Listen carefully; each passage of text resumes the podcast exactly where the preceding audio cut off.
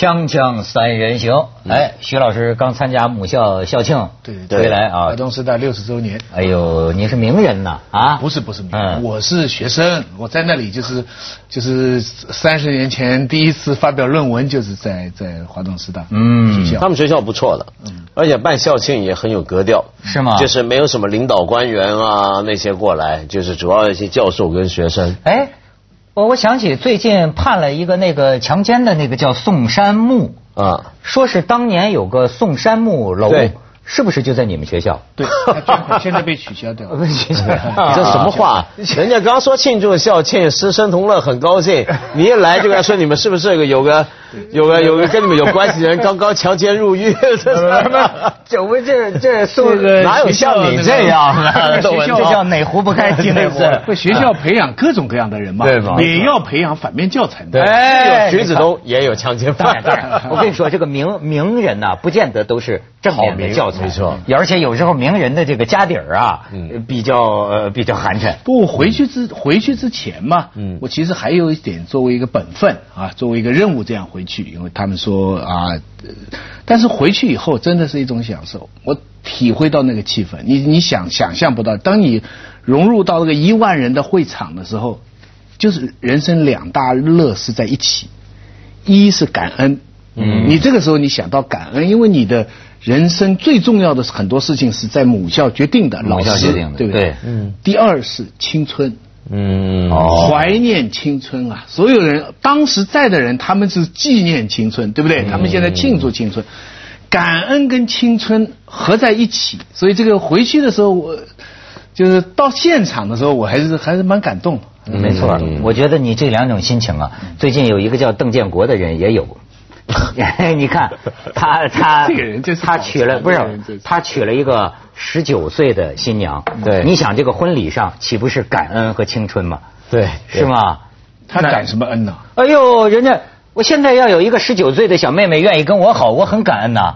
我这么老了，她还能够喜欢我，我很感恩的。亵渎了这两个，而且我的青春，我靠抱抱她我就有了吗？那个是补救青春，那是当补药吃。对，但是呢，就是而且你就发现呢，你不知道压力有多大。为什么我就说这个邓建国了？因为邓建国在我们内地不大不小，也算个名人，特别是很多名什么？我从来没听说过。对，其实我也不认识他。很多演员，哎，很多这都是现在这种愚民政策搞出来，娱乐的娱啊，啊就愚民政策搞出来，把这种算作名人，真是莫名其呃，妙。不是啊，他有两个外号，一个叫影视大鳄，一个叫炒作大王。哦，至少很多名人是认识他的，哦你知道吗？说比如说我我的这这个他就是他影视当年在广州，我也知道拍呃投投投资拍电视剧啊，呃去叫什么巨星影业公司啊，那个时候好像就在珠影附近，我都知道架子搭的很大呀。人家拍什么拍过什么纪纪晓岚呐什么的电视哦，连续剧铁。呃铜铁嘴铜牙纪晓岚，我不知道是不是这个纪晓岚，反正是个纪晓岚吧，拍过一些，拍过一些呢。但是呃，他最近让他最出名的事儿，还不是他十九岁新娘的这个婚礼，而是在飞机上啊，给法院的警察带走了。你可以看看这个照片，你看这照片里边这扮相跟电视剧里也没什么两样。不是拍电视剧吗？哎，他就是这打扮。当时呢，正在呃早上七点呃四十分吧，好像是在白云机场，他正要去呃参加一个选美大赛啊，呃受要 参加受受邀头等舱头等舱，然后呢，这个呃坐在后排还有两名壮硕的年轻男子，需要啊一见警察把他带走，那俩男子可能是保镖呀、还是跟班啊，要跟随。然后警察说不必了，你们不是协助调查对象，俩大汉就走了。然后为什么呢？就是广州中院的执行法官当场向他宣布拘留决定书，就是拘留十五天。怎么了因为什么呢？违反了限制高消费令。哦，我才知道啊，他欠人家钱，他欠人家钱呐、法院这一一一查，你要还呢。他当年也是为了投电视剧啊，借人两百万，借人两百万，然后利息呢是百分之二十五，而且还规定要违约金什么六十万，最后就没还嘛。高利贷了，这哎呦，很高对啊，啊是啊，就这样嘛。温州借的。哎，在广州借的，跟跟跟跟都是周呃，跟老黄借的。那借了之后呢？你看，呃呃，还不上就不还嘛，不还，然后人家到法院，法院这一查呀，所以你看现在很多人呢，这个外面的架子大呀，法院一查，他做这么大事业的人啊，银行的存款就剩下一万八。啊，这有什么奇怪？他你上次不是说你认识一个上亿的人，银行存款才八千吗？他就交给我嘛，说这个钱呢不要放在银行。他说你知道我的钱，我银行存款现金开始是多少？我说多少？他说几千块钱。他都是钱呢，都在房产、证券各个这多少个篮子里。说现在把钱存在银行是最傻的，因为没有利息，而且钱天天在贬值啊，你知道吗？嗯，所以这个是大款。所以人家邓建国是聪明人，嗯而且呢，你看人家聪明到什么程度呢？就是不还，到破产 不还到破产不是。然后呢，呃，咱知道啊，这个你们待会儿可以介绍一下。香港人过去有这个，原来广州法院也有这个，就是你要还不清啊，有一个限制高消费令，有人盯着你，不能坐飞机，不能坐软卧，坐船二等以上的舱位不能坐，禁止你在星级以上的宾馆、酒店消费、买楼、买车这些高消费都都不行的。都不行。那然后呢，就出现这个问题。前一阵儿他也挺高调，他娶了个十九岁的新娘，说那是怎么回事呢？那不一盯就说你这个大大摆宴席的怎么不还钱啊、原来呢，他为了他这个婚礼啊，据报道了，他又去找那个债权人去了，跟那个债权人商量，就是咱们定个还钱的步骤，我肯定还，先还多少，后还多少，怎么怎么样，你先让我呀、把这办了。嗯行，这个债权人向法院表示说可以，让他结婚吧。哎，他就结了婚，但结婚之后呢还没还，这下法院就一直你坐飞机你坐头等舱啊，可是这个香港也有类似的法律，但香港这个高消费的限制，或者其实很多国家，包括以前我看美国也很流行嘛，都是你破产，破产要破产嗯，就是你有没有不是说你欠债就不能高消费，而是你必须被申请了破产了。那你破产之后，你要首先的任务就是有钱要还钱嘛，对不对？嗯那这段期间你就不能高消费，比如说做打的就不行了。那么我们我在香港，你可能也认识阿以前 B 阿 B 我记得。不是，还不是阿 B，我们认圈里的一个朋友，有一次九十年代的时候，叫什么股神嘛，啊哎，很以前也是写评论的，后来变了股神，那么一天到晚在电台招人炒股，结果一个金融风暴一来，破产了。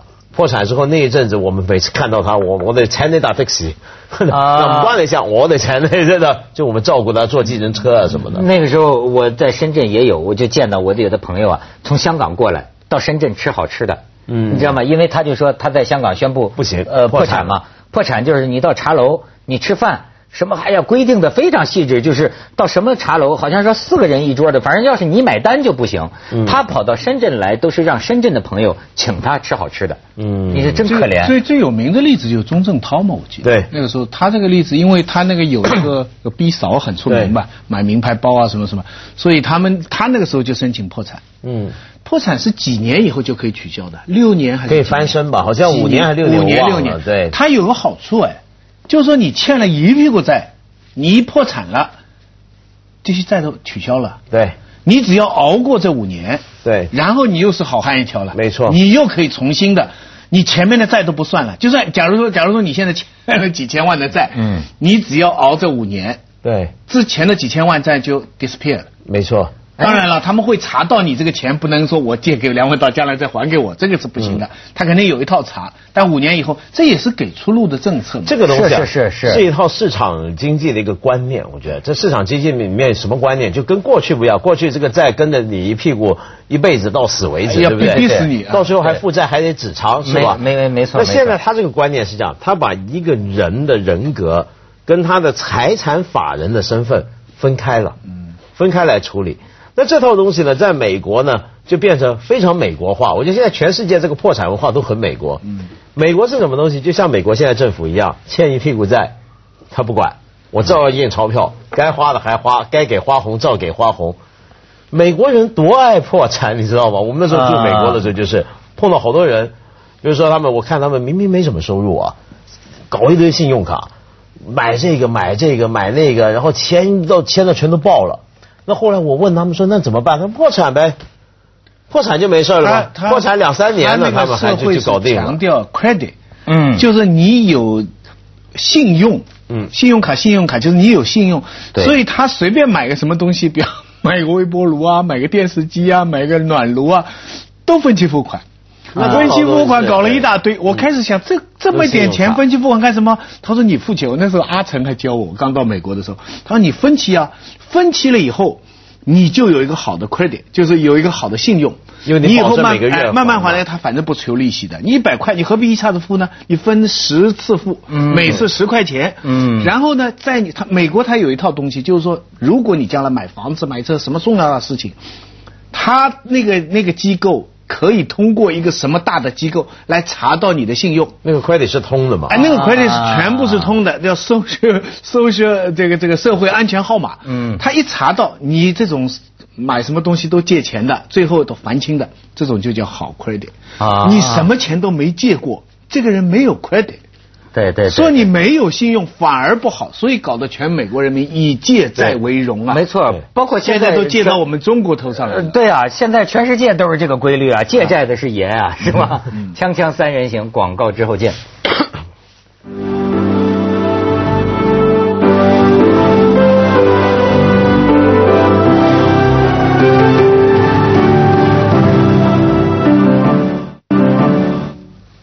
你还别说，徐老师，我说你们上海一点好话。上海的这个法，我不能说我们上海，因为我现在在上海没有任何法律关系，我不能贪伟大的上海为我们。对，但我觉得韩正不批准。对，但是你的根 根是上海根，是吗？我跟你说，上海要不说会算账啊，表现在啊，他这个上海有个法官，我跟你讲这个新闻，我还专门抄下来，我觉得真是啊，这个这个上海人的爱心呐，还是什么全在里头了。上海某个法院。执行一起案件，冻结被告账户，就冻结被号账被告账户里啊有两万股票，这个被告现在就已经资不抵债了。嗯，那么法院法官看到当时正好这个股市啊是一泻千里，说把他这个两万股票全抛了呀，也不足以抵债。嗯，于是呢。法官沈国敏先生，沈法官平常就爱炒股票，这方面非常了解。就说先买给我吧。没错，不是。法官沈国敏仔细研究之后认为，该股票有较大的上升潜力，决定暂不抛售。果然，数月后还是数日后，该股票逆势而上，迎来了涨停板。股票抛了，债还掉了。这个看似完美的结局，却引来了非议。就是有人疑惑说，法官花大量时间精研股票，是不是有点不务正业？沈法官说，这个。只能凭法官自己的判断，那意思我还帮你把这债全还了。不，法官要是他自己没有买下来，对呀，没错，他是有爱心吗？他在衡量这个这个人的财产的时候，对呀，他比较有经济头脑，自由裁量权嘛。不是，我就说这上海法官，但这个自由裁量不是这样用，我我有点怀疑，为为什么？因为这个问题在于，就是他这个股票要卖的那个时机，嗯，应该是有个法律限制的。对，也许中国今天这方面还不是。太完美，我觉得，为什么呢？因为你法官不应该去帮这个人去判断你手上这笔股票 什么时候卖比较能赚，这个东西能能 够让法官去帮你，这也就是中国模式的好处。什么事情就是灵活，灵活。就美国模式啊，它死板，没错。对，美国立马你现在卖，而且你们光讲程序，结果是好的，结果结果是好的。我最近最近有个朋友到香港来坐飞机。回去跟我抱怨，他说就在个飞机，那就是那个，呃，差一分钟，嗯，就不让他登机了，嗯，可是他的行李已经进去了，嗯，那为了要把这个行李找出来呢，大家都很麻烦。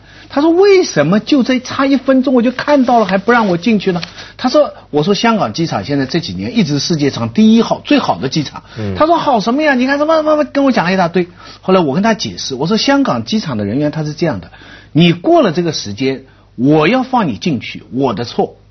但我不放你进去拿行李，这个跟跟我没关系，对不对？我造足了这个章程，就是这就是造足了章程。这个就是香港人已经被英国人的这套管理已经学得很好了，管好脑子了。咱中国人就是灵活，嗯你知道吧？我们在这种时候，如果香港也这么灵活，我们的机场就不可能每年拿第一。哎呦，对，所以你看看这个法官这样是有问题的。哎，你再看看，你说香港现在最高法院呢也判一个案子，我跟你讲，这在香港也引起议论。咱说有钱，近年都说大陆富豪，咱们现在也帮着香港富豪来这个什么 什么吹吹嘘吹嘘一下啊都说什么大陆富豪有钱，我跟你说，真的闷声大发财的，我看还是香港人。香港佐敦呐、恒丰酒店后人李德义之子李建勤的离婚案，听都没听过。我告诉你，对，这你不需要听说，这需要不不需要听说，你要听说他的前妻曾昭颖嗯。离婚之后，在法庭上就要这个离婚费啊、赡养费、赡养费。怎么报的这个数，我们先看看照片吧。啊。这个这就是他的这个前妻曾昭颖，呃，被称为恒生的前媳妇儿啊。嗯。然后呢，再看下边，这是他的这个前夫了，这确实是有钱，你看。就有钱长得就有钱，后后头也有钱。你看，他三个八呢，那都是跑车啊什么的。嗯跑车后边还有车的佣人是吧？而且都是外啊，还是还是，这还后边路感觉都是他们家的。然后呢，你再看下边，好，在法庭上，这个他声称离婚后他要花的钱，嗯，呃，买船给女儿周末出海，要一千一千五百万，不是一千五百啊，一千五百万啊啊，一千五百万。嗯每年要带女儿外出度假，这需要一千二百七十万。每年买三呢，不是光买衬衫啊，就买衣服、买手袋儿这还花的不多嘛，才五百一十六万。然后跟郭美美差不多。对，消遣娱乐二百四十万，食物开支一百八十万，给女儿请保姆六十九万，三只狗每年的赡养费、饲养费十四万。他那三只狗的饲养费比我养自己还贵。对，我看他最节省的就是每个月到餐厅用餐呐，报的是五万五万港币，要克制这方面哎呦，这就是在法院提出来的，说这个我要买这半山宝云道一幢五千平方尺的大屋，嗯要求前夫啊支付六个亿买楼，但是前夫的律师批评他说你这个太腐败了，对吧？你也用不着住五千平方尺的，你住三千到四千平方尺的已经够了。我的天哪！而且我还注意到，他说那个出外旅游，因为庭上也在讨论为什么要一千五百万是吧？一千两百七十六万，对每年出外带女儿出外旅游，怎么会搞那么贵？他有解释啊，他说那是因为啊，比如说去年怎么会搞这么贵？他有个实数了，这是有有证据可循的。他说那是因为她以前跟她老公，就是她前夫，就是这样出去的。对，去过马尔代夫一个岛，哎呀，住了一个岛，觉得很舒服。说身为父母，不带女儿去一回呢，很对不起女儿嘛，对不对？那么出于爱女儿的心情，那么也就带女儿去了一回，还好像还去了三回，得花这个钱是有道理不，的。这这些都是律师的给，就律师呢帮他争取到越多的钱呢，律师拿这个佣金也就越多。对那么律师呢，他是按照他们一套游戏规则，这套游戏规则有个基本原理，就是说你们在一起的时候他是怎么花钱的，那你分开以后他也得这样花。保证就是你原来的我生活不会降低我原来的消哎，费。就你要要要 maintain 你的这个 life quality，就你要保持你的生活质量。嗯，所以呢，这些男的呢，要是你想要离婚呢，你之前就别花太多的钱，嗯。你你花太多的钱，将来就得花一辈子的。哦，他对，他是根据两口子一块儿过的生对活、住的条件、玩儿的条件、对。度假的条件来决定婚后对。他永远能过估计这个男的呢，以前也买过一个船。那女儿呢也做过一次，没错没错那结果你惨了，他花船是很大，估计那男的吃饭的机会不太多，对所以他吃饭的开销也不太大。所以，所以你注意看，为为什么我们看一些电影里面，比如说像香港也好，美国也好，因为我们的模式都一样，这方面，嗯你会注意到很多人为什么说这个男的离了婚之后，男的住一个特别小、特别破的一个小楼啊女的住的很好，活得很好，为什么？这是因为没错，他。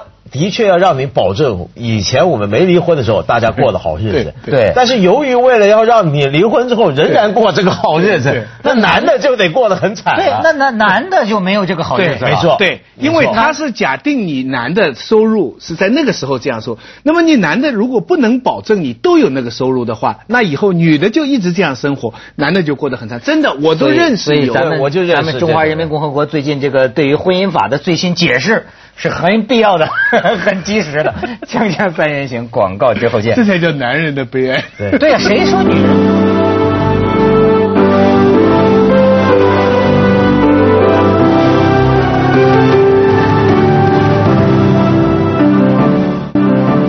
哎，这所以现在到底谁吃亏？所以不管谁吃亏，我觉得我们活在中国很幸福。就全世界只有中华人民共和国是真正为对男人好的国家，是吗 对不对？比如说离婚的房子还归男的，啊你说是吧？就是父母这有哪个国家？买的对啊，啊哪个国家对男人有像我们国家这么好？